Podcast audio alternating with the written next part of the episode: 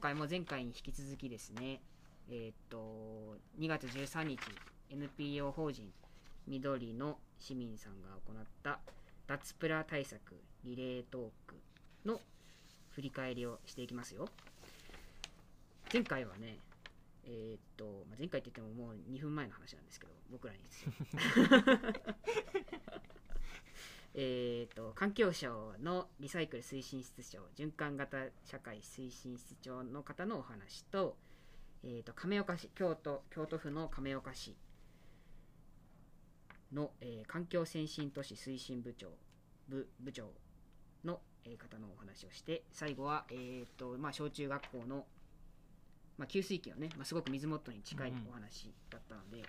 まあ、それの話をしていました。前半聞いてない人はそっちからよかったら聞いてくださいね。はい。で本当にねいろんなことがあのプレゼンの中で述べられていたので本当はもっともっと詳細に振り返っていきたいんだけどそうそう日が暮れちゃうのでまあ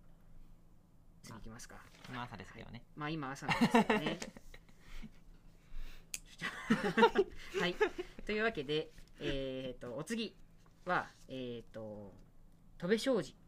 という会社なんですけど、えっ、と、100年の歴史をまあ求めているということで、あのまあ、便商ですね。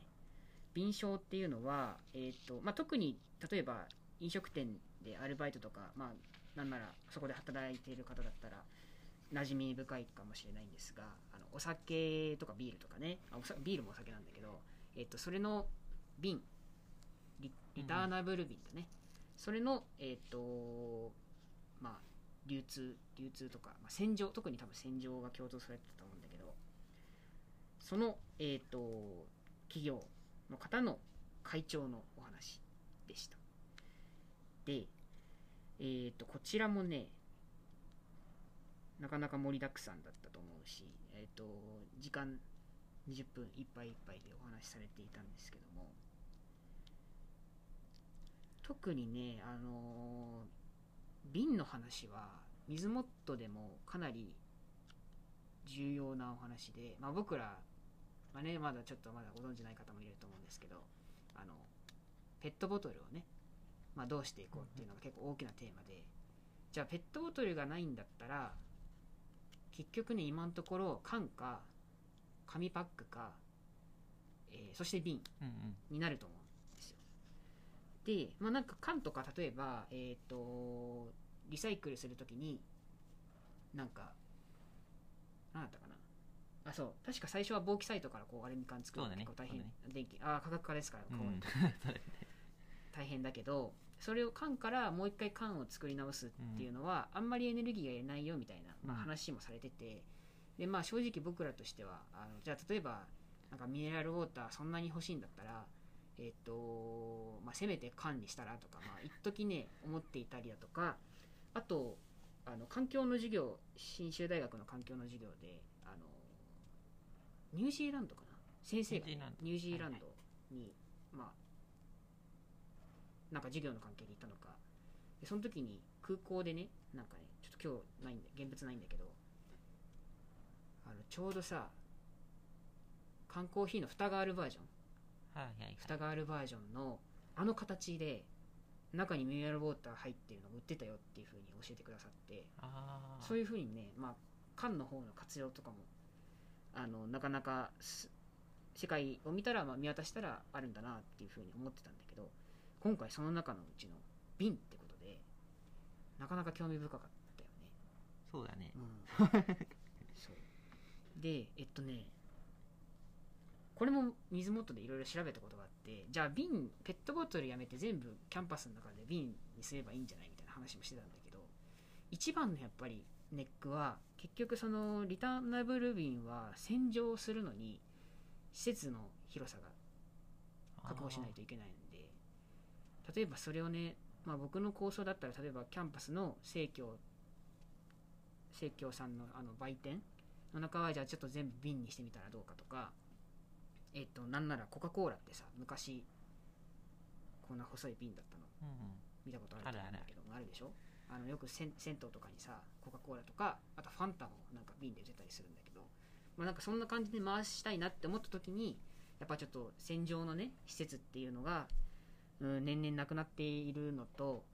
まあ、施設が必要だ広さがあの面積が面積っていうか土地が必要だからちょっと難しいかなっていうふうに、まあ、お話もされてたんですよでまあそんな中で、まあ、100年歴史を続い続いていて、まあ、しかも東京でねいろいろ取り組みをされているってことでとても面白かったよね。うん、あのーなんだろう。そう動画でね あの まずプレ,、ねプレゼン プレゼンのね見せ方がねすごく面白かった。そこが一番俺ちょっと強烈にインパクト。あそうね。そう。普通普通さズーうんムで、えー、と画面共有するんだけどこの会長はねあのカメラ越しにねパソコンの画面。そうパソコンの画面 こうしかもあれどっちだろうな？ああれもしかしたらタブレタブレットだったのかもしれないけどこうやってこうパカって開くじゃん、うんうんパカって開いて背面の方に画面がついてるんだよねえあれ背面え違うのかな？わかんない。まあまあととにかくとにかく画面をそのままでカメラに映してておおなかなか斬新だなと思ったんだけどまあそれはいい それは本質的な話じゃないのでえっとねでその中であの戦場のね、まあ、工程の動画をまあ見せていただいたりとかああこんな風にあのーまあやっぱり大規模な施設で戦場するんだなっていうのはまあなかなか印象に残ってました。はい、でその中でね、えっとまあ、さっき缶と瓶と紙パックっていう話をしたんだけど特に缶と瓶じゃあ何がこう環境問題考える上で違うかっていうお話があったよね。うんうん。それが社会的費用の話。でもうこれはなかなかこうわかんない。本当は経済学部の田村君をね あの呼んだ方が良かったかもしれないんだけど。まあリサイクルにせよこうゴミを廃棄するにせよ結局税金だとか、えーいろいろ費用はかかるわけだよねでなんだっけ。あのマイクロプラスチックストーリーっていう映画。うん。あのこの間のあれね、まあ、あん中でも小学生たちが語ってたんだけど結局ゴミを、まあ、ゴミだったり資源だったり、まあ、再生だよね。リサイクルするにあたって、まあ、僕らはその一回こう商品を買って、まあ、お金使うじゃん。でさらに、まあ、税金を投入して、えーそのリサイクルだとか、まあ、焼却っていうのをやってると。だ結局そのゴミが増えるとゴミだったり、まあ、資源、まあ、リサイクルする時のコストが増えると、まあ、僕らが二重に払ってるよねっていう、まあ、話もそのその時のアメリカのニューヨークの小うん。小学生もやってたんだけど、あのでここではちゃんとまあ社会的費用っていうふうに述べられていてで何が言いたいかというとその瓶だとね今までこうさ例えば酒屋さんのえっ、とまあ日本酒をお店に納入して納入っていうか運んででそれが中身が開いたら、えーその、まあ、今回だったら瓶匠さん瓶匠さんが、えー独自で洗浄してまた、まあ、充填させて、まあ、ちょっとこれは他の会社の人がやってたのかもしれないですけど。でまたこう商品として生まれ変わるっていう話でその社会的費用を経由しないってっていうメリットを強調されてたんだよね。だ結局缶とかだとまあ普通に回収をしてえーまあわかんない。電気3%だとかあの製造の時は3%だとか、まあ、エネルギーを使ってえー、ともうまた缶に生まれ生まれ変わらせるっていうのは、まあ、税金社会的費用を、まあ、投入していたわけなんだけどこの、まあ、100年の歴史を持つ瓶商の、まあ、ビジネスモデルっていうのはそれをやっぱりお店がねずっとやってきたわけだよね。100年っていうと100年っていうと100年前って何時代？大正か。大体大正だよね。うん。だから結局多分明治とか大正あたりから、まあ、ずっとやってきたこう社会のこう仕組みっていうのをまあやっぱここでも SDGs ってことであのやっぱ温故知新じゃないけど、うん、見直したらどうっていう、まあ、ご提案だったんだよね。そう。いやなんかなかなかねやっぱり うーんとねなんだったかな最後のスライド結構あの印象に残ったんですけど、まあ、やっぱりえっとまあリサイクルとかにも結局エネルギーがかかってしまうから、まあ、まずは減らすところからやりましょうっていうのはまあこれはあのいろんなところでもね。そうそうそうそう。あ出てきた出てきた。えーまあ結局技術革新でなんとか環境問題乗り切ろうっていう、まあ、機運ももちろんあるんだけども、まあ、それだけじゃやっぱ足りないよねと、まあ、生活の在り方をまあ見直してえーとまあ、なんならこう昔の昔から続いている、まあ、システムっていうのをこう見直して、まあ、見直すっていうのは要するに良さを再認識するってことね。で、まあ、そのその一環として、まあ、リユース容器っていうのはえっ、とやっぱ大事だと、まあ、海ゴミ解決にも大きく貢献できる、やっぱり結構根本的な解決にはまああの出どころをねもうシャットアウトあのまず出さないっていうのでとても大事かなっまあ、これをあの画画面越しにあのカメラ越しに載せられて見せられてなかなか興味深かったよね、うん、というわけで。なんかめちゃくちゃ語ってしまったんですけど。あありがとうございましまあ、た。なかなか あのペットボトルはい。もね、まあ、確かにそれもね、あのーちょっと話それちゃうんだけどじゃあペットボトルは逆にメリットはあるのかっていうとやっぱりあってあのやっぱ輸送の時のコストとか、まあ、ね。エネルギーなんだよね、まあ、結局軽くなるからペットボトルペットボトルの方が、まあ、そういう意味では別にペットボトルを全否定しなきゃいけないとかそういうわけじゃなくてというよりは何ていうのかな。例えば敏捷だったらこう地域に根ざしてやっぱ地産地消じゃないけどあのもう顔見知りの中でねこのリターナブル瓶を回すっていうのが、まあ、昔からこう、うん。あったので、まあ、そういう意味ではすごくなんていうのかな。あの、まあ、今の社会の在り方っていうのにだいぶ、まあ、疑義をな疑問を投げかけているいいいいなんていうのかな。テーマかなっていうふうに思いますね。うん。はい。いや瓶えー。瓶ねいやね大学はね確かねなんかあの割れたら危ないじゃんとか多分ねあ言ってたような気もするんだよね、あまあ、大学っていうかそのまあ、別に大人の方々大人の方々はまあそうやってでもさなんかさ小学校中学校とかってさうん。牛乳瓶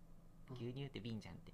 あいやそれね あれ違う？地域によって違うの。あ違うの？う。ん、で確か信州あ ごめんめっちゃ話それ。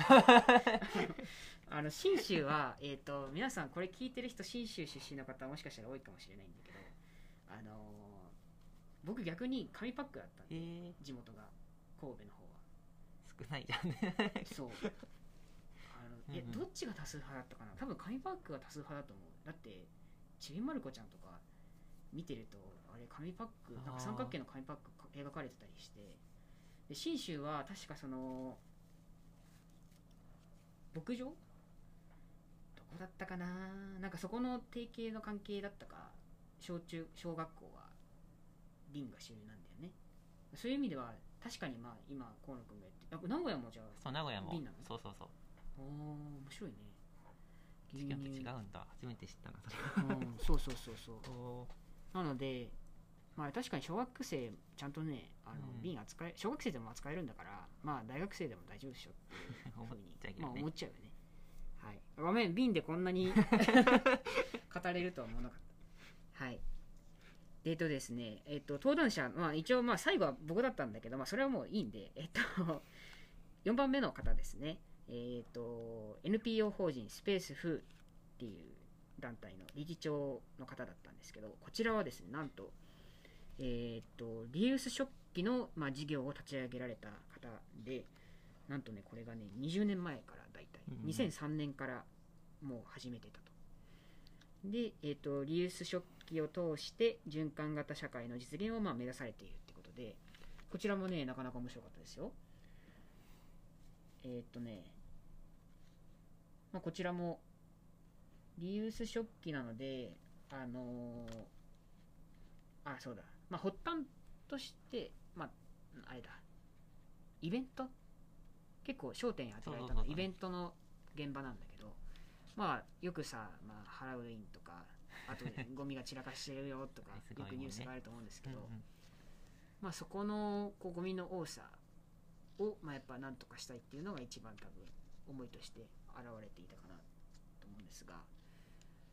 えー、と要するにね、うん、そうだね20年この活動を続けられたけどやっぱりまだまだそういう現場イベントの現場ではまだやっぱ変わってないよねっていうふうにまあ嘆嘆いておられたんですけど、そうですね。うん。まあ、やっぱりね、まあ、今テイクあそうそうあとコロナコロナになってテイクアウトが増えて、まあ、そういう意味でも、えー、とプラスチックの容器増えてますよねってことで。でね一番こうおなるほどって思ったのが、まあ、別にこうすごく目新しい内容かっていうわけじゃないんだけどあの、まあ、デポジットだよねやっぱり、うんうん。でりよくそのドイツのプラス、えっと、ペットボトルの容器のデポジットの話が取り上げられると思うんだけど、まあ、こっちでもこのリユース食器をね、えっと例えばここで述べられていたのはサッカーそうそうサッカー。観戦の現場。甲府市。そう甲府市のごめんなさいチームの名前をねあの 存じ上げてないんですけどその後のチームのまあ試合の中では、こうリユース食器を、まあ、メインとしてで100円上乗せして一度お金をもらうと。でそれを、えー、とリユース食器返してくれたら100円返しますよってことで。あのねやっぱ大事だね。サッカー観戦特に、まあ、僕はあんまりサッカー詳しくないんですけど例えば松本山雅さんとかだったらあの、まあ、去年去年じゃないなもう2019年かな？J1 だった時とか、すっごくね、まあ、J1 じゃなかった時ももちろん地元愛めちゃくちゃ強いんだけどやっぱこう市民がえっ、と一斉にねおー試合頑張るぜあ試合頑張るぜじゃねえな。お応援するぜってなってる時に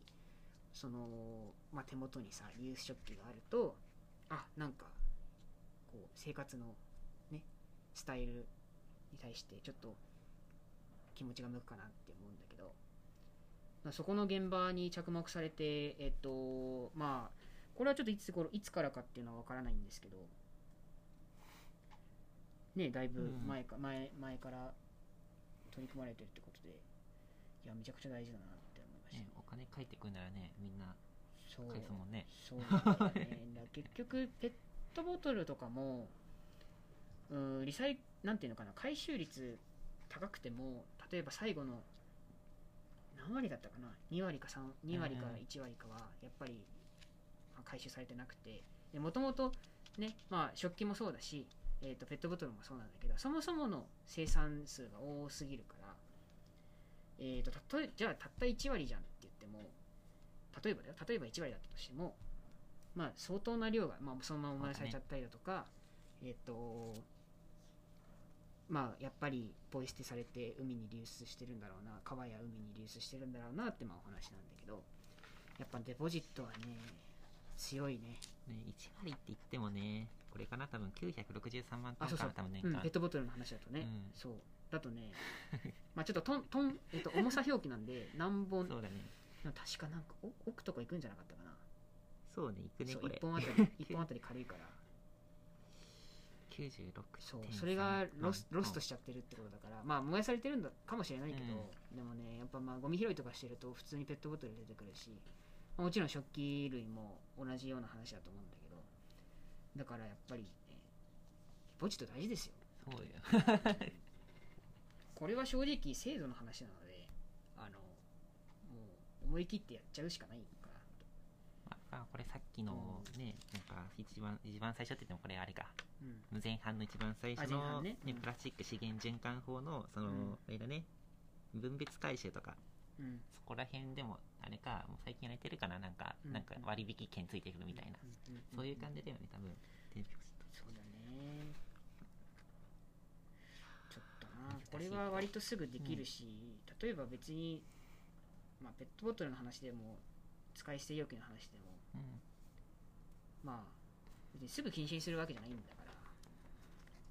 あでもさすがにあれか。あのよ多分ね、えっと、食器の方は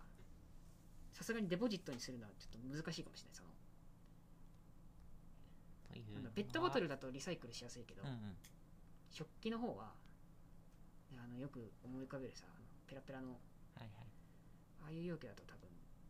なかなか集めるというよりはじゃあリユース食器にした方がいい。あその方が洗いやすいからね、洗いやすいから。っていう話なんだろうけど。まあ何何にせよ何にせよ、まあ何にせよね。あのーまあこう生産生産とか、まあ、こう配布したものがちゃんと手元に戻ってくるっていう仕組みっていうのは、まあ、ペットボトルだろうがリユース食器だろうがすごく大事なんだなっていうふうにまあ気づかされました。あははこんなに語ってしまった。なのではいちょっとなかなかねあのざっくりしたのと